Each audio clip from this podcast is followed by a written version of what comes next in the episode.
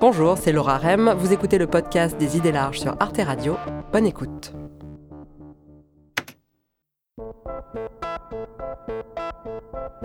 Quand les Anglais ont voté pour le Brexit ou quand les Américains ont voté pour Trump, on a beaucoup entendu qu'ils avaient mal voté, qu'ils s'étaient fait avoir par des fake news, slender majority of an ignorant and misled public. qu'ils étaient souvent ignorants The credulous boomer rube demo that backs Donald Trump.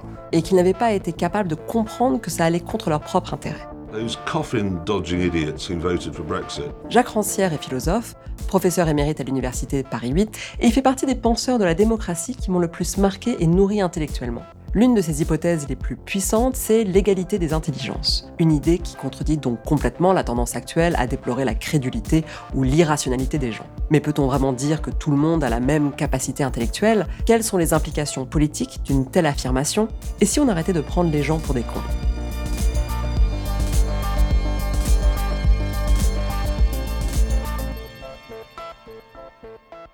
Et moi, j'ai pensé à faire cette émission sur ce sujet-là, justement en réaction à un discours que, que j'entends souvent sur euh, le fait que les gens sont bêtes, en fait. Les gens euh, sont complotistes, les gens sont anti-vax, les gens votent mal. Et contre ça, l'idée de l'égalité des intelligences semble complètement voilà, à contre-courant. Donc, est-ce que vous pourriez me dire exactement ce que vous entendez par égalité des intelligences et, accessoirement aussi, c'est quoi l'intelligence?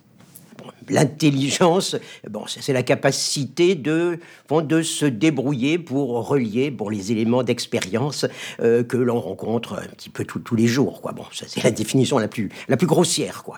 Et euh, bon, y a, on, est, on vit dans un monde effectivement qui est structuré par une idée de l'inégalité des intelligences. Et je veux dire, c'est quelque chose que bon, on rencontre partout, euh, à savoir, euh, oui, qu'au fond, il y a euh, malheureusement un petit nombre de gens qui sont doués de l'intelligence et le reste du monde, évidemment, qui est stupide et il faut expliquer. Il y a un côté bon enfant dans l'idée des intelligences. Bon enfant dans l'idée que, oui, ben, d'une part, bon, il y a des gens bêtes, il y a des gens bêtes, euh, ça, bon, c'est irrémédiable, mais il y a aussi des gens qu'on peut essayer de rendre un peu plus intelligents, quoi. Et, et par conséquent, il faut les essayer ben, de les prendre là où ils sont et puis de les mener un tout petit peu plus loin, quoi.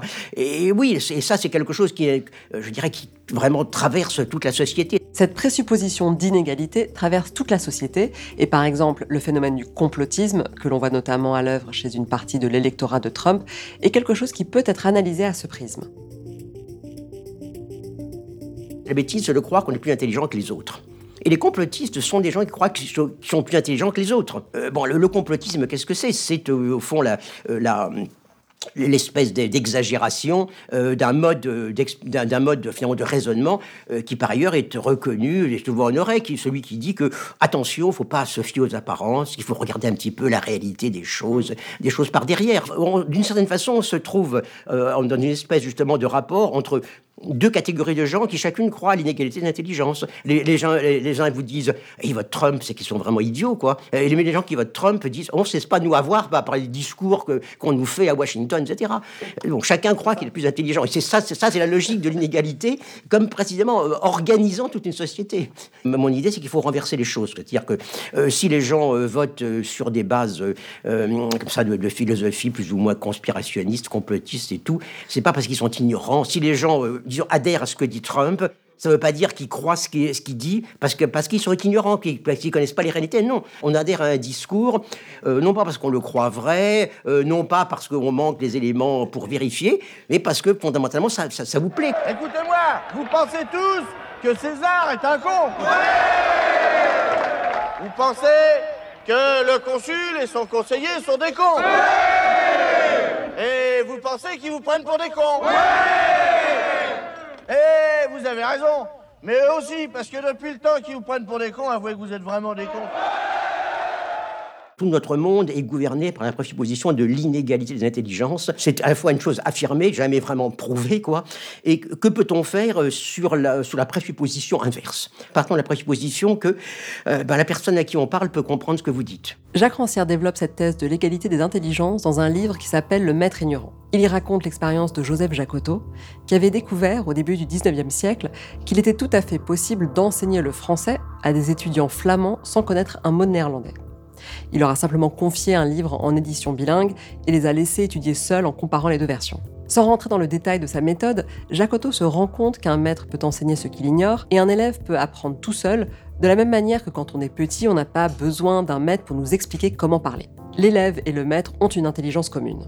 La, force de, de, Jacques Otto, c'est d'essayer d'inventer des espèces de, de situations, de- des situations où celui qui ne croit pas, ou celle qui ne croit pas euh, être intelligent ou intelligente, euh, se, trouve en quelque sorte amené euh, à, vérifier qu'il ou, qu'elle. Bon, surtout à l'époque, bon, c'était l'époque où on pensait à instruire le peuple. voilà, c'était le grand mot, d'ordre, quoi.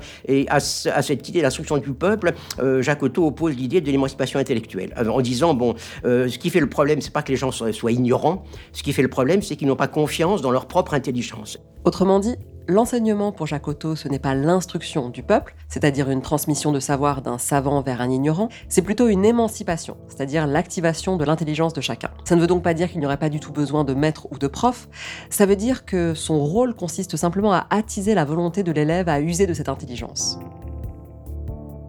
Ça, c'est quelque chose qui a été par exemple éprouvé par les étudiants de l'Université expérimentale de Vincennes, qui avait été créée dans la foulée de mai 68, et où Jacques Rancière avait enseigné aux côtés d'autres grandes figures intellectuelles telles que Michel Foucault, Gilles Deleuze et Jean-François Lyotard. L'université avait entre autres la particularité d'être ouverte aux non-bacheliers et proposait des cours du soir pour les travailleurs. Je crois que Vincennes, c'est un endroit qui a rendu les gens intelligents. Vraiment. Vraiment. Quand on en est sorti, euh, eh ben, euh, on était plus intelligent qu'avant. Et aussi, je crois, parce que peut-être qu'on était intelligent avant, mais on le savait pas. Ça ne veut pas dire qu'on se passe de l'école publique, ça ne veut pas dire qu'on se passe de prof. Bah, là, même ce qu'on fait là maintenant, de journalisme, euh, de, de- de vous, vous faites bien des interventions dans les médias, vous ne faites pas seulement produire du savoir, vous venez le transmettre, vous venez l'expliquer un peu. Je viens, je viens, je viens parler, euh, euh, je viens parler de, de, de ce, de ce que je fais, quoi. Euh, voilà, mais c'est vrai que très souvent, quand, quand j'arrive pour en parler, on me dit attention, oh là là, vous allez parler au, grand, au grand public. hein. Alors faites attention, hein, pas de mots trop savants, pas de, euh, pas d'explications trop compliquées, etc. Et je dirais, chaque fois je réponds, ben, je dirais pour moi ça n'a- ça n'a pas de sens. hein. Ça n'a pas de sens. Disons, on, on s'adresse à des humains qu'on se considère comme, comme égaux, bon, quels qu'ils soient. Ce qui est original dans cette approche, c'est de dire que l'égalité n'est pas l'objectif à atteindre, mais le point de départ. Il ne s'agit pas d'essayer de mesurer le QI des gens pour savoir s'ils ont vraiment le même niveau d'intelligence, il s'agit de présupposer qu'on s'adresse à des gens intelligents. Or, cette hypothèse d'égale intelligence a des implications politiques fortes, puisqu'elle est indissociable de la vraie démocratie telle que la conçoit Jacques Rancière. Pour lui, la démocratie n'est pas un simple cadre institutionnel qui garantit une fois pour toutes telle et telle liberté, et ça ne se réduit pas non plus au fait d'aller voter tous les cinq ans. C'est la mise en application concrète de l'idée que tout le monde a une égale capacité intellectuelle et donc une même légitimité à s'occuper des affaires publiques. C'est une pratique, et historiquement, si on regarde ce qui s'est passé depuis le 19e siècle, c'est un processus qui a emprunté deux voies. Bon, si on prend un peu, de façon plus large, un peu toute l'histoire, un peu des, disons, de la démocratie dans, dans les temps modernes, oui, effectivement, ça s'est fait de- dans, dans deux, dans deux directions, quoi. À, à savoir, bien sûr, euh, demander que les gens qui n'avaient pas de droits politiques obtiennent ces, obtiennent ces droits, poli- obtiennent ces droits politiques. Bon, le cas, bon, des, disons, des ouvriers, des pauvres, de tous les gens qui ne pouvaient, qui n'avaient pas le, euh, disons, les moyens de, donc, de payer l'impôt qui vous donnait de droit, Oui. euh, droit de, de voter. Ça a été bien sûr les, les femmes, ça a été bon, ça a été euh, bon les Noirs aux États-Unis. Donc euh, bon, il y a, y a- cette, cette, euh, bon, ce- cette, ce premier élargissement, à savoir que faire que tous au fond soient reconnus comme participants de la souveraineté politique collective. Et puis il y a le deuxième, la deuxième chose effectivement qui est de, de- disons de transformer au fond des espaces qui étaient euh, réglés par l'inégalité en espaces d'égalité, précisément en transformant au fond des espaces privés en espaces en publics. Pendant très très longtemps, bon, bah, les, les, rapports d'un employeur avec ses employés sont considérés comme euh, des rapports privés. C'est-à-dire que bon, dans, les, dans, le code dans le code Napoléon, euh, font, bah, disons, les- au fond, les, les rapports d'un industriel avec ses employés, c'est la même chose que les rapports d'un maître de maison avec ses domestiques. Donc, voilà. Et donc il y a eu tous ces mouvements, si vous voulez. Bon, même l'invention de la grève moderne, c'est pas simplement une espèce de rapport de force.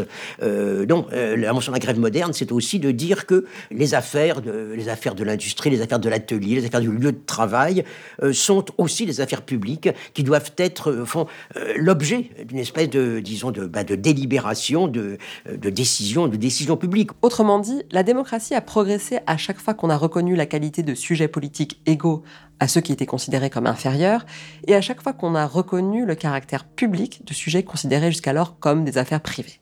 Or, dans un autre de ses livres, La haine de la démocratie, Jacques Rancière analyse comment, depuis la fin des années 70, l'élite a développé un discours de méfiance envers ce processus démocratique, qui serait allé trop loin. Ce thème apparaît notamment dans un texte qui a été publié en 1975 par la Commission trilatérale, une organisation privée internationale qui regroupe des hommes d'affaires et des dirigeants politiques influents. Il y a quelque chose euh, qui, qui naît déjà dans les années, dans les années 70. Il y a cette grande euh, euh, conférence, conférence de la trilatérale, où il y a un petit peu donc des, disons des, un petit peu des, divers gouvernements qui se rencontrent pour examiner justement un petit peu l'état de ce qu'on appelle à l'époque la démocratie, quoi. Et qui commence à dire effectivement, mais attention parce que la démocratie c'est un système qui est fragile, etc. et qui est menacé par quoi? Qui est menacé par les démocrates. Alors on commence à dire euh, à, l'époque, bon, ces thèmes qui seront repris effectivement par nos idéologues dans les années 2000, à savoir euh, la démocratie est menacée quand il y a des gens qui la prennent trop au sérieux, c'est-à-dire quand il y a des gens en quelque sorte qui en font véritablement euh, un, mode d'agir collectif. Quoi. Dans ce texte La Trilatérale, on peut lire que les dirigeants s'inquiètent de ce qu'ils appellent un déferlement démocratique qui rendrait la démocratie ingouvernable. Autre exemple, en France, le philosophe Marcel Gauchet a publié un recueil d'articles qui s'intitule La démocratie contre elle-même, où il se demande la démocratie survivra-t-elle à son triomphe? On voit bien que pour ces auteurs, il y a en fait deux démocraties. La bonne, c'est l'état de droit, le système représentatif. Et la mauvaise, c'est quand les gens prennent trop au pied de la lettre l'idée de pouvoir du peuple et essaient de vraiment changer les choses. Bon, ça c'est un premier point. Donc il vaudrait mieux que les gens bougent pas trop, quoi. Mais s'ils bougent pas trop, ça veut dire qu'ils vont rester chez eux, ça veut dire qu'ils vont consommer, ça veut dire qu'ils vont devenir des individualistes égoïstes. Mais la consommation égoïste, ça veut dire bien sûr que euh, bah, les gens vont en vouloir, toujours plus. Vous vous souvenez ce, ce livre qui est, qui est, paru au début des années 80 par un journaliste à succès qui s'appelait Toujours plus. Ça veut dire qu'ils vont devenir aussi des, mauvais démocrates. Et donc voilà, donc parce que ce concept de, démocrate précisément euh, euh, comme l'ennemi. C'est à la fois, bon, disons, l'étudiant agitateur, c'est le militant qui crée de la pagaille dans la rue, mais c'est aussi bien le type qui, justement, ne, s'occupe plus de la communauté. Tous les phénomènes étaient expliqués par cette idée, au fond, quoi, que, bon, il y, avait une espèce de mal social, le mal social à savoir qui était le désir d'égalité. Tout, le monde veut être, tout le monde veut être égal, tout le monde veut être, considéré, tout, euh, tout le monde veut avoir, la parole. Voilà, il y a, y a, vraiment un mal qui ronge la société, qui est la démocratie, ce qu'on appelait donc individualisme de masse, euh, consumérisme. Cette critique de la démocratie comme étant une forme de société qui favoriserait une culture de l'individualisme ou du narcissisme est toujours aussi présente aujourd'hui.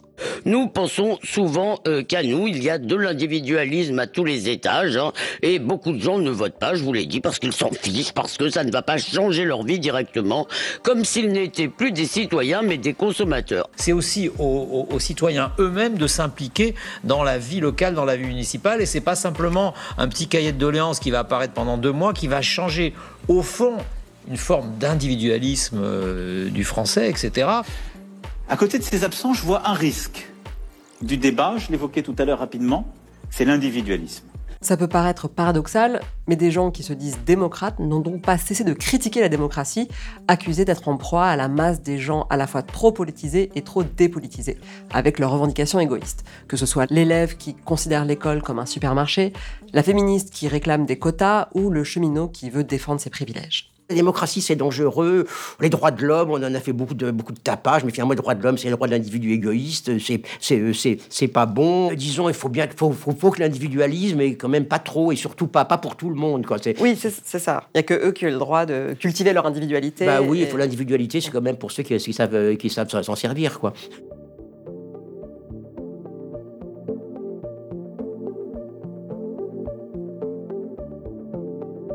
Examiner de près les discours de cette haine de la démocratie permet de retrouver précisément ce qui dérange et donc ce qui fait le tranchant du principe démocratique. Et pour Jacques Rancière, ce qui gêne vraiment, c'est la possibilité de l'égale intelligence, de l'égale compétence à s'occuper des affaires de la cité.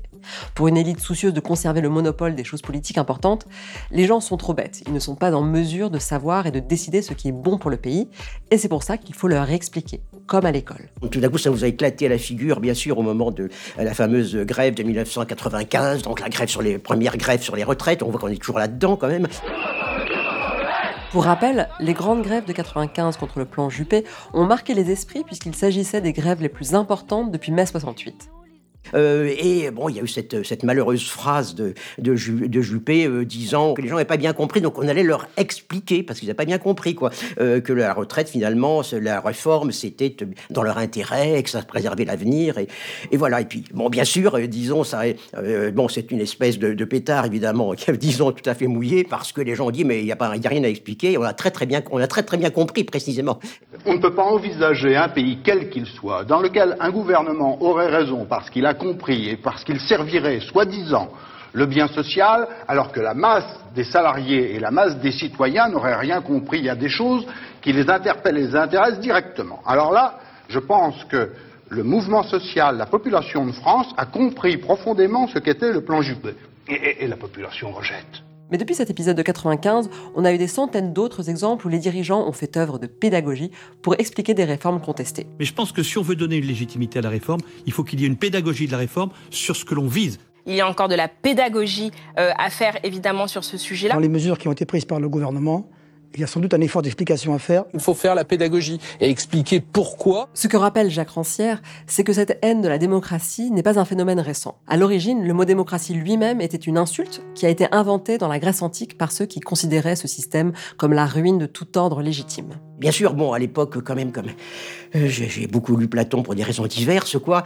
Euh, j'ai été frappé par le fait que ce discours sur la démocratie comme l'empire des individus, individualisme de masse, consommation. Bon, ce discours avait déjà été tenu, mais bon, 25 euh, siècles auparavant. C'est-à-dire, c'était exactement ce que disait Platon au huitième livre de la République sur l'homme démocratique athénien, comme une espèce comme ça, un petit peu de, de bon, de bon vivant qui s'occupe finalement d'abord de ce que de satisfaire son bon plaisir et puis voilà, donc bon, je me suis dit quand même il y a quelque chose d'incroyable à savoir que euh, ces, discours euh, qui dénoncent bon un mal vraiment qui ronge la société, euh, bon bah, disons c'est exactement le même que celui que tenait il y a 25 siècles bon un philosophe qui vivait dans un monde qui évidemment n'avait absolument rien à voir rien à voir avec le nôtre. C'est ça disons le cœur on peut dire de bah, de la haine de la, démocratie parce que précisément ça met en cause l'idée même qu'il y aurait un titre à gouverner les autres.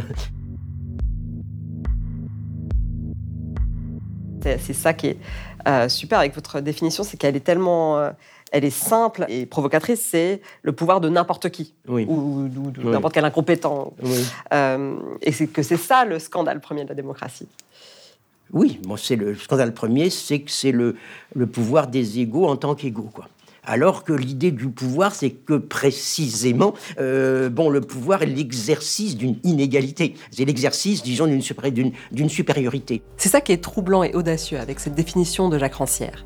Le principe démocratique, c'est l'affirmation du pouvoir des êtres humains sans qualité particulière, sans titre particulier à gouverner ni la naissance, ni la richesse, ni même le savoir. Or, le mode de scrutin qui correspond le mieux à ce principe, c'est le tirage au sort, qui a été appliqué dans la Grèce antique. Et même Platon, qui était pourtant contre la démocratie, même lui concédait que ce système présentait des avantages non négligeables. C'est ça. Bon, alors effectivement, vous parliez du, tirage au sort. Son principal avantage, euh, c'est bien sûr justement qu'il est la loi du hasard. Son, principal, avantage, c'est qu'il supprime euh, ce qui est quand même euh, l'élément essentiel dans nos systèmes, à savoir que bah, le gouvernement est exécuté par les gens qui ont envie de l'exécuter. Quoi. Ce qui est, forcément le pire des gouvernements. Et ce qui est intéressant d'ailleurs, justement, c'est qu'on voit bien que cette idée que le pire des gouvernements est ce gouvernement des gens qui ont envie de gouverner, eh ben, au fond, l'ennemi de la démocratie, Platon, il la partage, quoi.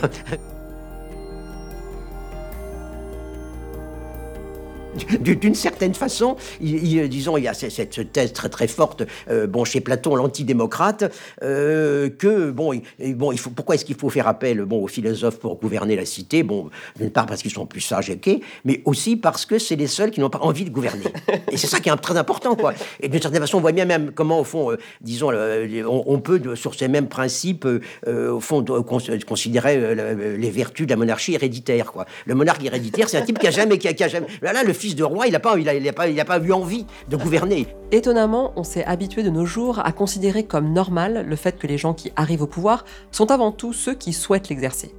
Mais il nous arrive encore de temps en temps de recourir au tirage au sort, comme par exemple pour la Convention climat en 2020. On avait pu confirmer alors le fait que l'intelligence collective produit des choses très intéressantes quand les gens ont le temps de s'informer, de réfléchir et de débattre. Il y a parfois dans la vie comme ça des sujets qui euh, entraînent euh, et qui engendrent l'intelligence.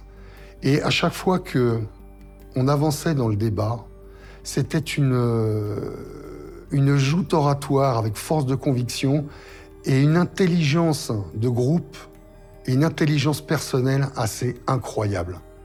Mais au-delà de la question du mode de scrutin, Jacques Rancière pense avant tout la démocratie comme un processus qui expérimente très concrètement des pratiques de l'égalité. Et clairement, ce n'est pas facile. Maintenant, des pratiques de, l'égalité, ça veut dire aussi, malgré tout, malgré tout un certain nombre de, pratiques, de pratiques collectives euh, dans lesquelles on essaye de définir l'égalité euh, comme, euh, comme la loi même du, collectif. Donc, des formes de, des formes de rassemblement. Bon, si on, voit tout ce qui s'est passé depuis, bon, bah, depuis le printemps arabe, à travers tous les mouvements, les places, les nuits debout et tout. Nous apprenons tous ensemble cette démocratie que nous voulons inventer. On essaie effectivement de penser que c'est la capacité de n'importe qui qui fonctionne. Bon, pas forcément que tout le monde doit être d'accord, mais que euh, la, voix de n'importe qui compte. Voilà. Bon, ça, d'une certaine façon, c'est une pratique de l'égalité, une pratique qui est, contradictoire, difficile. Et bon, justement, la, question véritablement, c'est que euh, bon, l'égalité doit être quelque chose qui doit être inventé et qui n'est pas commode à inventer. Alors que l'inégalité, il n'y a pas besoin de l'inventer, il n'y a rien de plus commode. Prendre les gens pour des cons en espérant éventuellement qu'ils deviennent plus intelligents un jour si on leur explique bien les choses, c'est facile. Jacques Rancière propose une approche plus ambitieuse, à savoir de considérer l'égalité des intelligences non pas comme un but à atteindre, mais comme un point de départ. Tout le monde a la capacité à discuter des affaires de la communauté et à les mettre en œuvre. Il n'appartient donc pas à un pouvoir savant et bienveillant d'expliquer ce que serait le bien au plus grand nombre, c'est le plus grand nombre qui a d'emblée vocation à s'occuper des affaires communes. Merci d'avoir écouté le podcast des idées larges. Pour découvrir d'autres épisodes, rendez-vous sur toutes les plateformes de podcast ou sur arteradio.com. Et pour regarder l'émission originale, retrouvez-nous sur arte.tv ou abonnez-vous à la chaîne YouTube. À bientôt!